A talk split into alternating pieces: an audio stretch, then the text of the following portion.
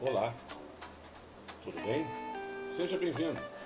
Meu nome é Erivelto Nunes e estamos no podcast número 2 de matemática do primeiro bimestre da segunda série do ensino médio do curso normal. E neste podcast iremos dar continuidade à ideia de função exponencial. Agora falaremos sobre o conceito de função exponencial e os tipos de função exponencial e a forma acerca das quais a função pode ser representada graficamente. A função exponencial, ela ocorre quando, em sua lei de formação, a variável está no expoente com um domínio e contradomínio situada nos números reais. O domínio da função exponencial são os números reais e o contradomínio são os números reais positivos diferentes de zero. A lei de formação pode ser descrita pela forma f de x igual a a elevado a x, em que a é um número real positivo diferente de 1. O gráfico de uma função exponencial sempre está no primeiro e segundo quadrante do plano cartesiano, podendo ser ele crescente quando A for maior que 1, ou decrescente quando A for um número positivo menor que 1. Grosseiramente, nós podemos fazer a seguinte afirmação. Uma função ela será sempre crescente se à medida que o valor de x aumentar, o valor de f de x também aumentar. Isso, e isso ocorre quando a base é um número maior que 1, ou seja, o meu A é maior do que 1. E devemos considerá-la decrescente se, à medida que x aumentar, o valor de f de x diminuir.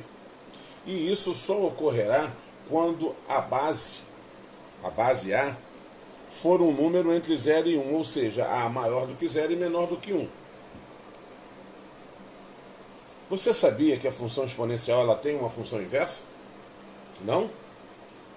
A função inversa da função exponencial é a função logarítmica, o que torna os gráficos dessas funções sempre simétricos.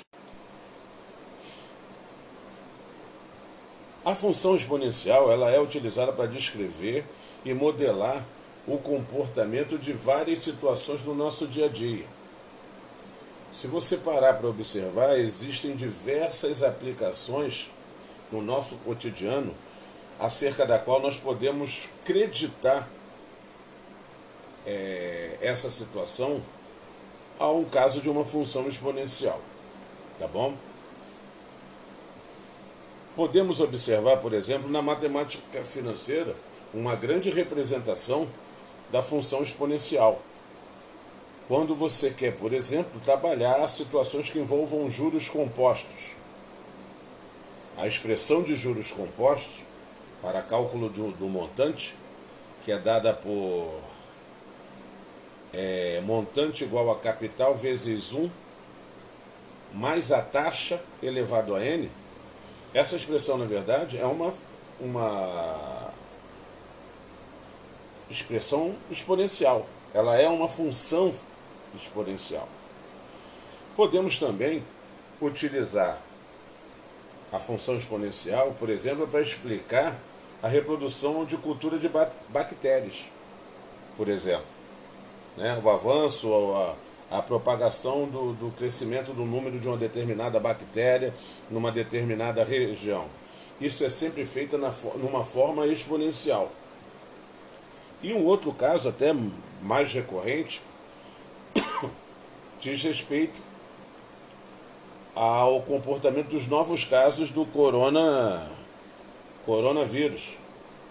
Esse crescimento, essa alavancada, né, em função do número de contaminações e do número de mortos, isso nada mais é que um comportamento exponencial, infelizmente.